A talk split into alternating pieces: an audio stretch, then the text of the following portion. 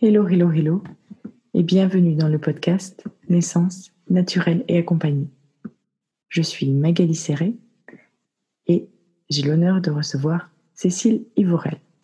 Lors de l'interview avec Cécile Ivorel, nous avons eu à faire face à un bel orage de son côté qui a coupé une partie de son entretien.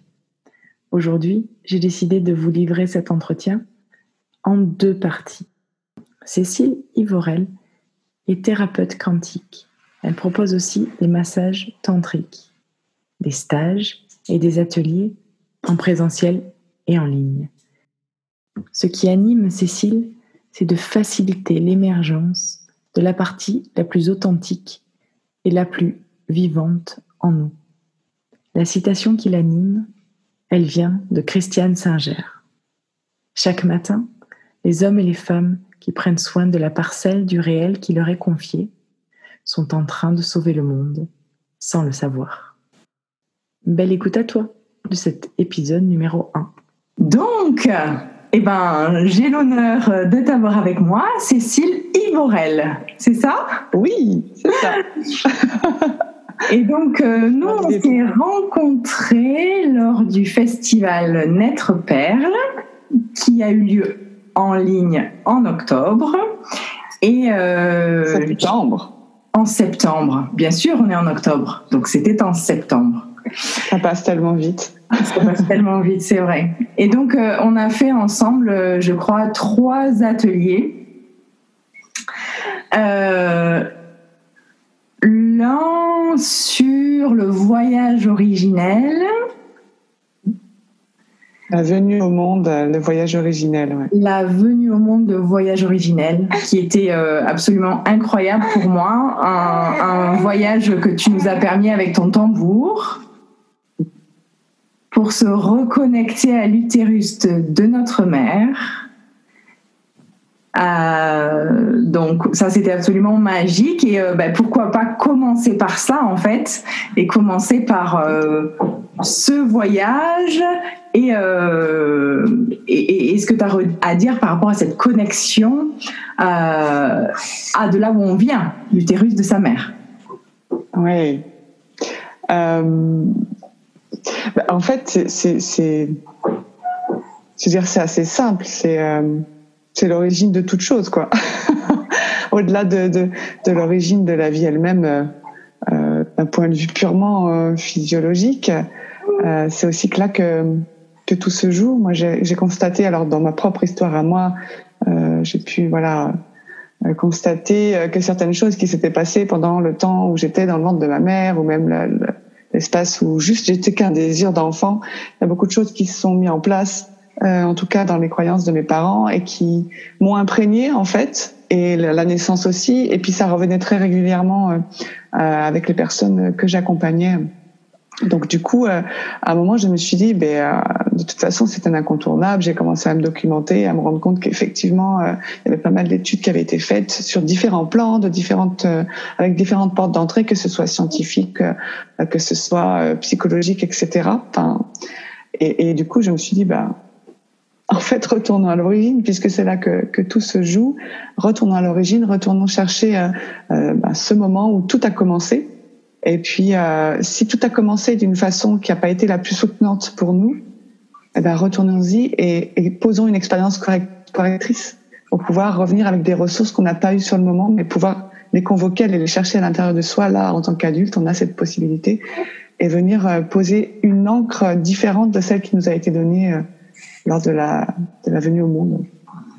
Donc, c'est euh, soit aujourd'hui en tant qu'adulte, refaire un voyage qui nous appartient pour revenir au, à notre commencement et changer les mémoires et les croyances quelque part que nos, que nos parents avaient et qui nous ont inculquées, c'est ça?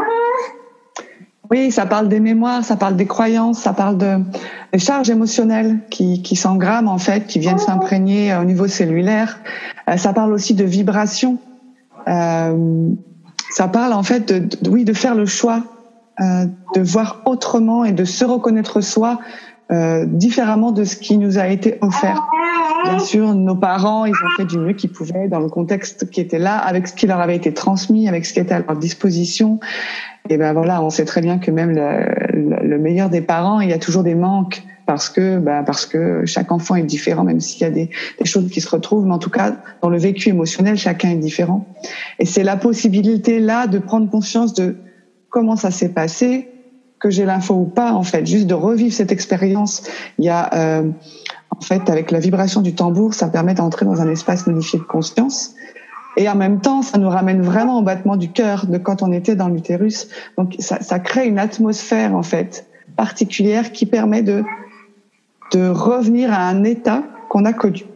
Sauf qu'on revient à cet état, à la fin, on le vit depuis l'endroit où on était, et à la fin, on le vit avec la conscience de l'adulte aujourd'hui, qui peut apporter autre chose, là où l'enfant n'avait pas d'autre moyen d'action que de vivre ça voilà, de le refaire en tant qu'adulte, ça permet euh, de le revisiter avec un regard nouveau, de pouvoir sentir ce qui s'est passé à ce moment-là et en même temps de pouvoir poser autre chose que ce qui a été posé à cet endroit-là. Et voilà, de mobiliser d'autres ressources et de venir. Euh, alors, j'aime pas dire modifier parce que je pense pas que ce soit une modification.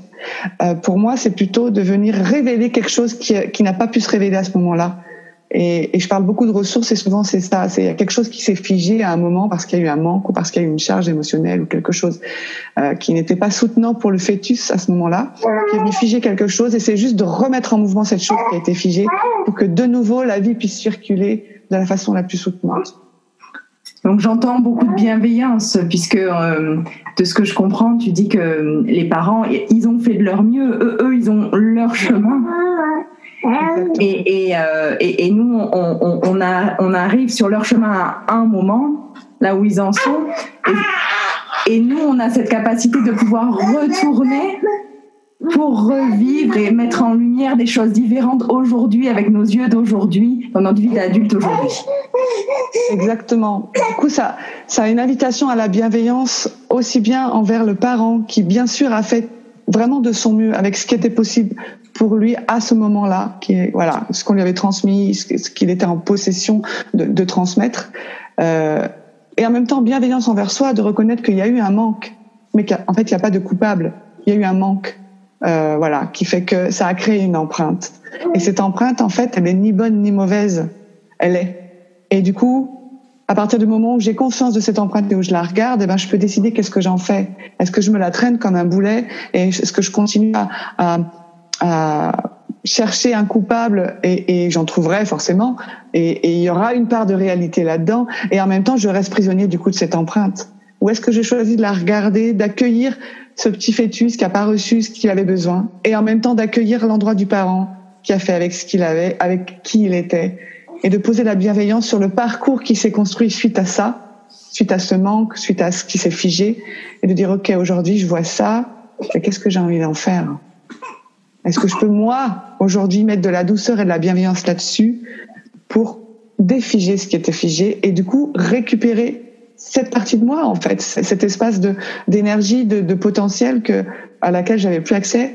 Est-ce que je peux la, récupérer et la remettre en vie, moi, et, et du coup, euh, bah, retrouver une, liberté d'être où je dépends plus de l'expérience ou de la personne en face, où je deviens un souverain de, de ce que j'ai envie de vivre, en fait? Je subis plus je, je deviens Pour moi, c'est vraiment oui, oui, exactement. C'est vraiment la possibilité de récupérer mon pouvoir créateur. C'est-à-dire que Bien sûr que je suis impactée par l'environnement, que je suis impactée par mon histoire, c'est une évidence.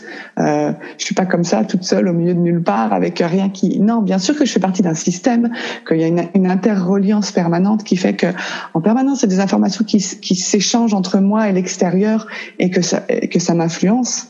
Et en même temps, si j'ai conscience de ça, eh ben là, j'ai la possibilité déjà d'apprivoiser ça, et puis de choisir où est-ce que je porte mon attention, euh, de, voir ce qui se fige et de pouvoir le défiger, de, de dire ok ça ça m'appartient, ça ça m'appartient pas, ça m'a été transmis, mais en fait je sens que ça m'appartient pas ou ça m'est plus utile aujourd'hui, ok je le relâche. Enfin voilà, c'est vraiment de récupérer effectivement, euh, de récupérer cet espace, d'être créateur, créatrice de ma vie et de pas la subir en fait. Et, et, à partir du euh, moment où j'ai conscience de ça, je peux choisir en fait. J'ai conscience que quand j'ai pas conscience, voilà.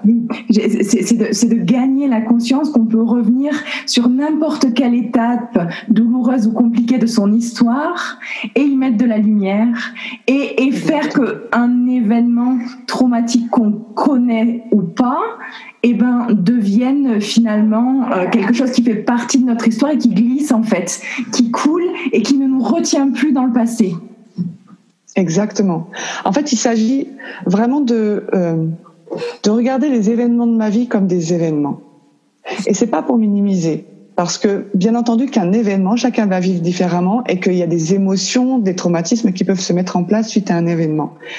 Et c'est important de regarder tout ça et d'accueillir ces émotions, d'accueillir ces traumatismes et de reconnaître ces parts blessées. Ça fait partie, euh, c'est incontournable dans l'espace. Mais si je reste à juste avec ça, eh ben, qu'est-ce que j'en fais en fait? Je, me définis dans cette blessure je me définis dans cet événement qui, qui s'est passé et dans la couleur que ça a donné à ma vie.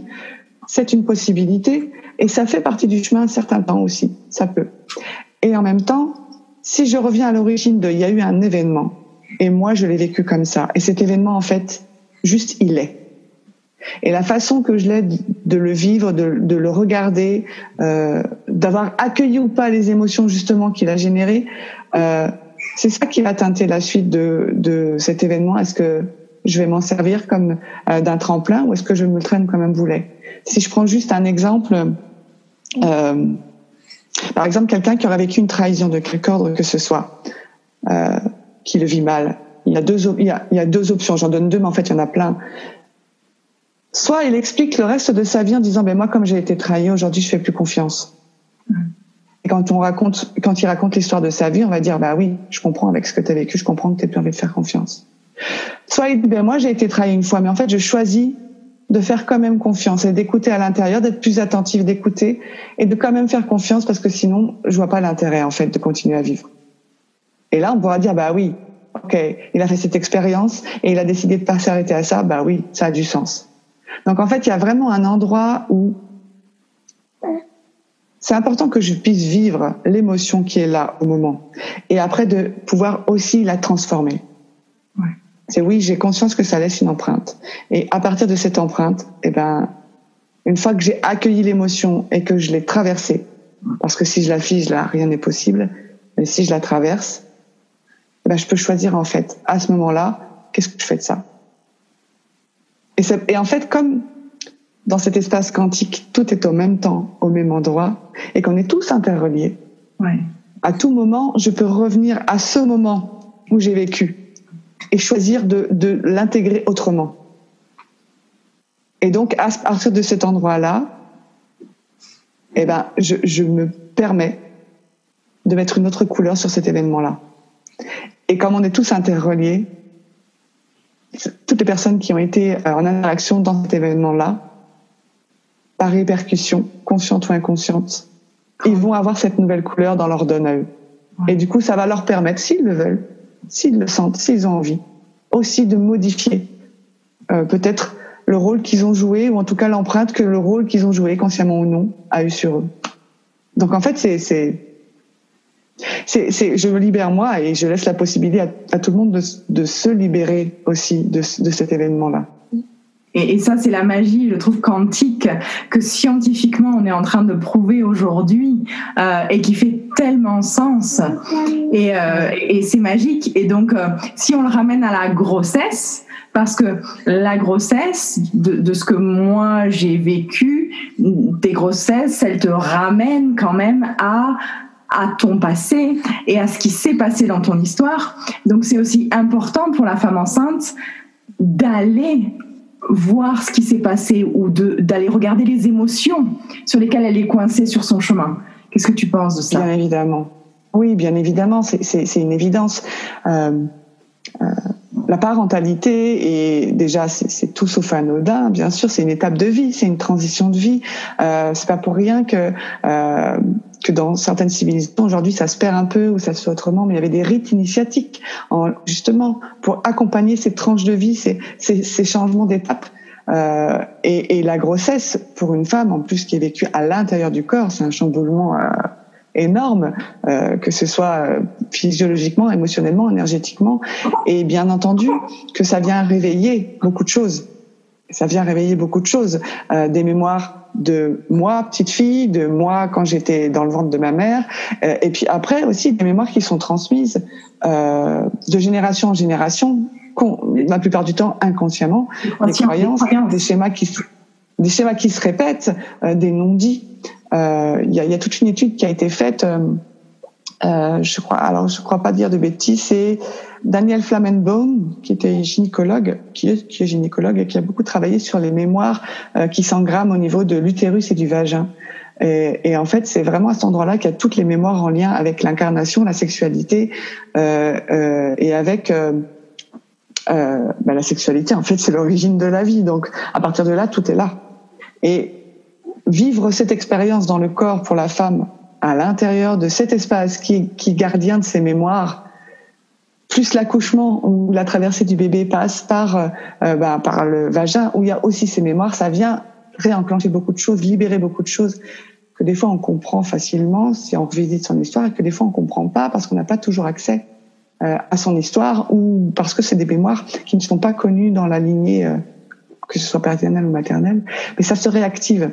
Et du coup, si voilà, s'il y a cette conscience, euh, ou en tout cas cette ouverture de dire ok, il y a quelque chose qui est en train de s'exprimer, ah ben à ce moment-là, je peux euh, ne serait-ce qu'écouter l'émotion et la laisser vivre, même si je ne sais pas de quoi elle parle. Et du coup, ça remet quelque chose en circulation à l'intérieur de moi, et c'est quelque chose que je ne transmets pas derrière, puisque ça a été entendu. Donc, durant la grossesse, c'est important d'écouter c'est les émotions qui remontent. Oui.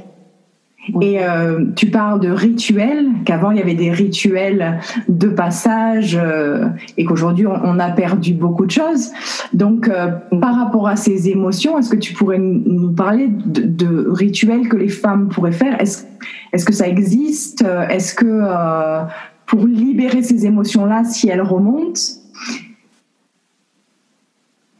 Alors, ben, il y, a, y, a, y, a, pléthore de rituels euh, qui sont possibles de faire. Euh, il y a plein de dans, toutes les traditions, il en existe autour de la maternité. Euh, et elles sont toutes, ils sont tous hyper intéressants. Ils ont tous euh, leur couleur et leur valeur. Et en même temps, ça peut être quelque chose de très simple. Déjà, la première chose à faire pour moi, c'est accueillir l'émotion. C'est simple, en même temps, c'est pas Donc, comment on fait pour accueillir l'émotion C'est ça.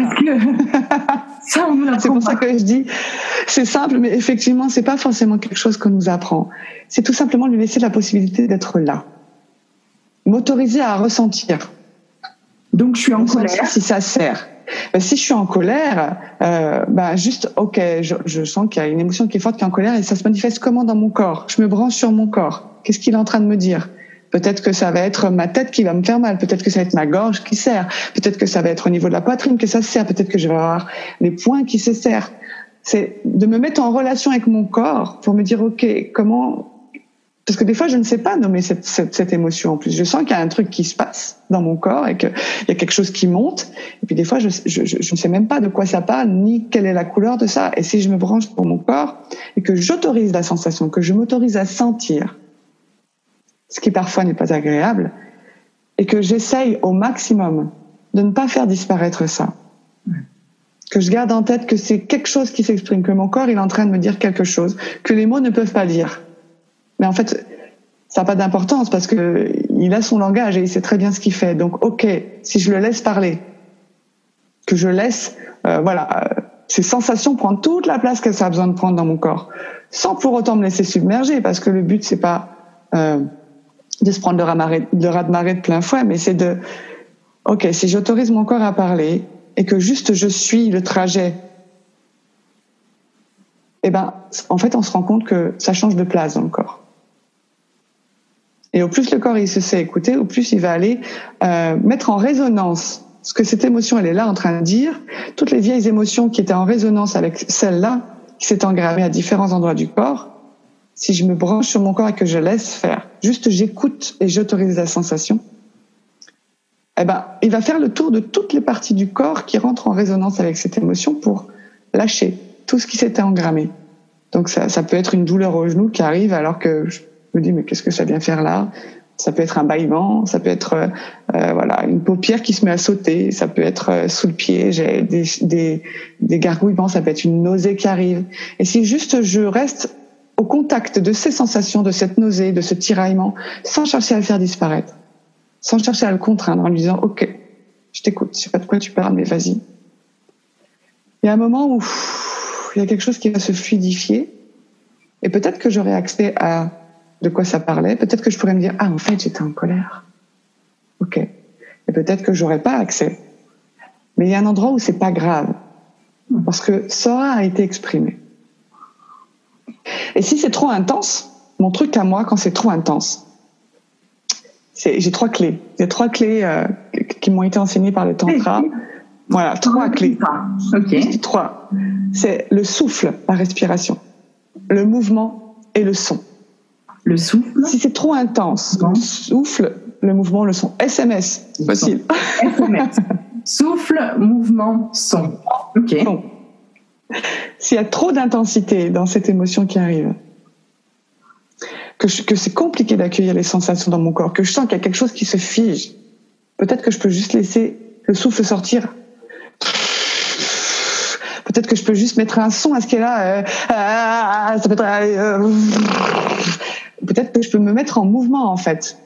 Juste, euh, si c'est ça qui vient, je fais ça. Voilà, je secoue mon bras, je sais pas de quoi ça parle, mais il y a quelque chose qui, reste vivant en fait. Qui a besoin de s'exprimer. Qui a besoin de, qui, a besoin de s'exprimer, donc il faut, il faut que ça sorte en fait. Il faut que ça trouve une manière de sortir, mais avec ça. toi. Exactement. Pas, contre Les, pas contre les autres. Exactement. Pas propulsé à l'extérieur. Donc c'est, j'imagine qu'il faut se trouver un endroit au calme, qu'il faut pouvoir euh, s'isoler pour pouvoir vivre ce qu'il y a à vivre là. Alors ça c'est l'idéal. Et c'est pas toujours possible.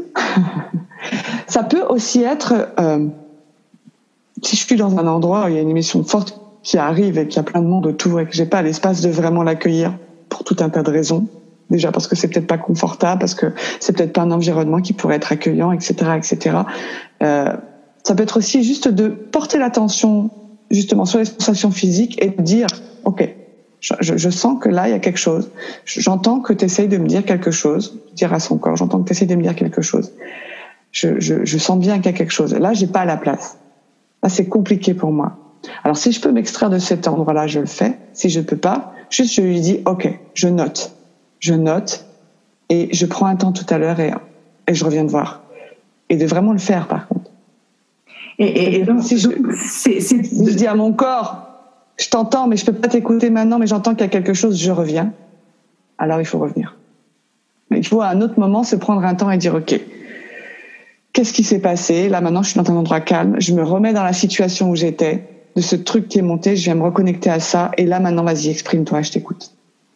Oui, c'est pas, c'est pas euh, bon. Ok, là j'ai pas envie de, je peux pas te regarder, donc je te mets sous le tapis et je te laisse sous le tapis. Je t'honore, j'honore le, ce que le message que tu essayes de me passer en revenant me connecter à toi plus tard. Exactement. Et en faisant ça, en fait, c'est moi que j'honore. Et oui, je cet endroit, il parle de moi. c'est une partie de moi qui a besoin de me dire quelque chose. Et si je l'écoute pas, bon, elle va se taire dans un premier temps. Parce que le corps, il est chouette. Il a cette intelligence euh, qui fait que, en vrai, il est toujours à notre service. Toujours. On comprend pas tout le temps. Et il écoute toujours ce qu'on lui dit. Donc si je vous demande de se taire, il va se taire. Mais il y a un moment, c'est comme la cocotte minute il va contenir, il va contenir, il va contenir. Puis il y a un moment, il va dire non, là maintenant, il faut que tu écoutes. Et il va se mettre à somatiser quelque chose. Ça peut être des angoisses, ça peut être une douleur, ça peut être voilà. Il va exprimer d'une autre façon. Il va, il va faire en sorte que j'écoute là où il a besoin que j'écoute. Donc c'est et en même temps, il a, je veux dire en même temps, il a cette intelligence de ne me faire entendre que je suis que ce que je suis en capacité d'entendre. C'est-à-dire que il ne me mettra pas par terre pour me mettre par terre c'est pas soutenant. Donc il va trouver une solution pour que je l'écoute. Et s'il a besoin de crier, il criera. Mais s'il se met à crier ce truc-là, c'est parce que je suis en capacité d'entendre ce truc-là. Après, ce que je choisis de le faire ou pas, ça c'est autre chose.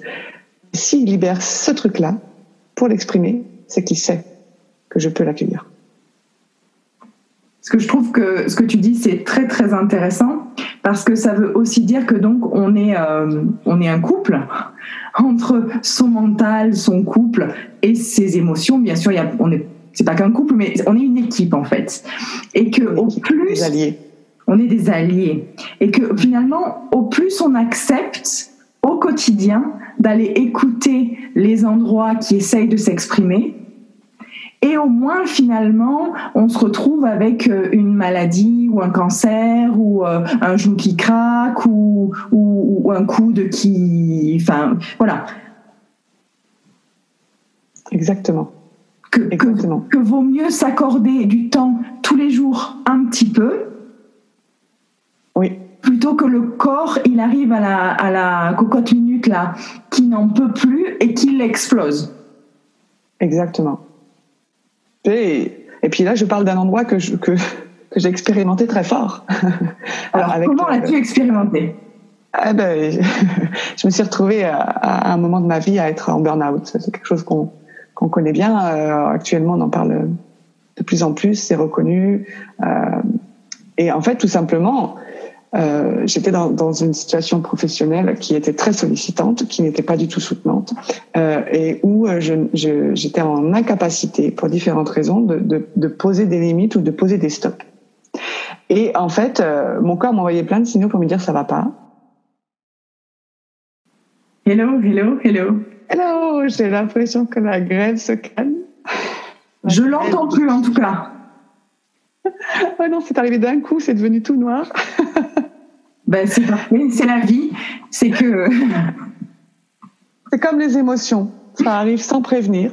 C'est comme les émotions, ça arrive sans prévenir. Donc c'est parfait pour reprendre sur ton burn-out. Voilà C'est exactement ça, c'est un orage violent qui. Exactement. Ouais, ce que je disais, c'est que j'ai assez rapidement euh, euh, compris que c'était un, un chant d'amour un chant d'amour de mon corps qui disait là, si tu peux pas prendre la décision, moi je la prends pour toi parce que là c'est plus possible, ça va trop loin en fait. Donc ton corps s'arrête de fonctionner et toi tu dis bam c'est un chant d'amour. Alors oui parce que il y avait déjà une démarche, euh, voilà, je, il n'est pas, il est pas arrivé n'importe quand. ce burn-out, j'avais déjà commencé euh, ce chemin de, de, de, conscience et de rencontre avec moi. Euh, donc euh, j'étais en capacité d'entendre ça, mais en, en, fait, mais très rapidement, en fait, j'ai vu ça comme une chance et je me suis dit, ok, il y a quelque chose qui n'était pas ajusté, il y a quelque chose qui me convenait pas et j'arrivais pas à le poser. Ben, mon corps me fait ce cadeau, certes violemment, mais j'avais conscience que c'était un cadeau qui posait une limite là où moi j'étais incapable de la poser en fait. Et au moins, enfin, j'avais, en gros, je n'avais, je n'avais pas d'autre choix. Je ne pouvais pas faire autrement. Mon corps ne voulait plus. Et, et aujourd'hui, vraiment, enfin, c'est vrai, je dis merci, je, je le remercie d'avoir fait ça parce que j'étais incapable de poser cette limite sans lui, en fait. Et c'est en ça que je dis qu'il est toujours de notre côté parce que, euh, d'une certaine façon, la seule euh, possibilité pour moi acceptable de mettre fin à ce travail, c'était d'être dans l'incapacité physique de m'y rendre.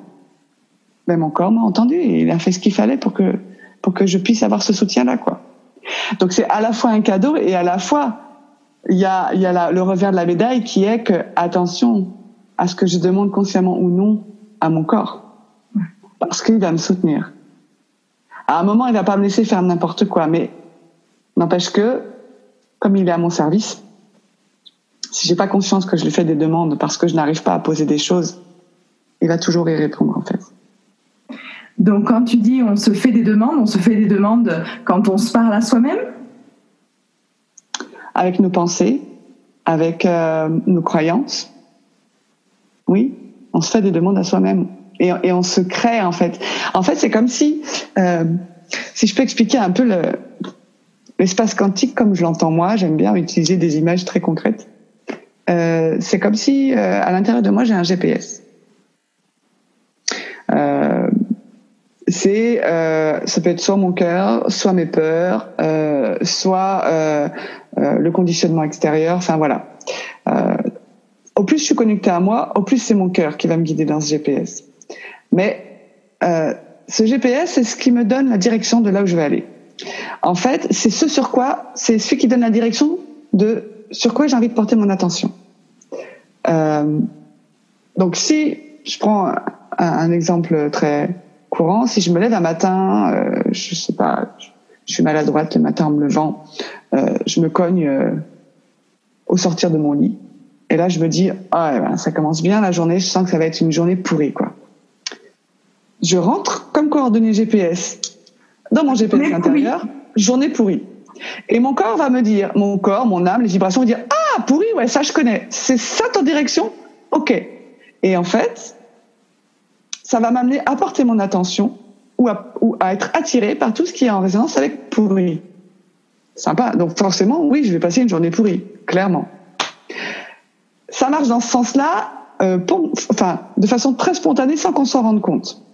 Mais ça marche aussi dans l'autre sens, c'est-à-dire que si je me réveille, euh, qu'il fait un grand soleil et que, euh, en fait, voilà, je, je, suis joyeuse, je me dis ah, je sens que ça va être une bonne journée.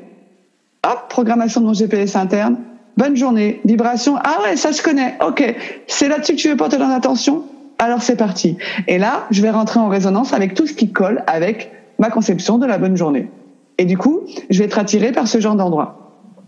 Donc, c'est hyper important parce que euh, alors, bien sûr, si j'ai pas conscience d'avoir des peurs et des croyances, bah, c'est là où ça se complexifie parce que ça va interférer dans mon GPS sans même que je le sache.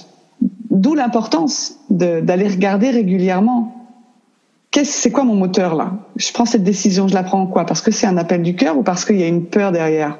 Et c'est ok d'avoir des peurs en fait. Ça fait partie de la vie. Et merci aux peurs parce qu'elles nous invitent à justement à prendre soin de la vie et à ne pas prendre de risques inconsidérés pour protéger la vie. Donc, heureusement qu'elles sont là. Et en même temps, si je me drive que sur mes peurs, ben, en fait, je survis, mais je ne vis pas.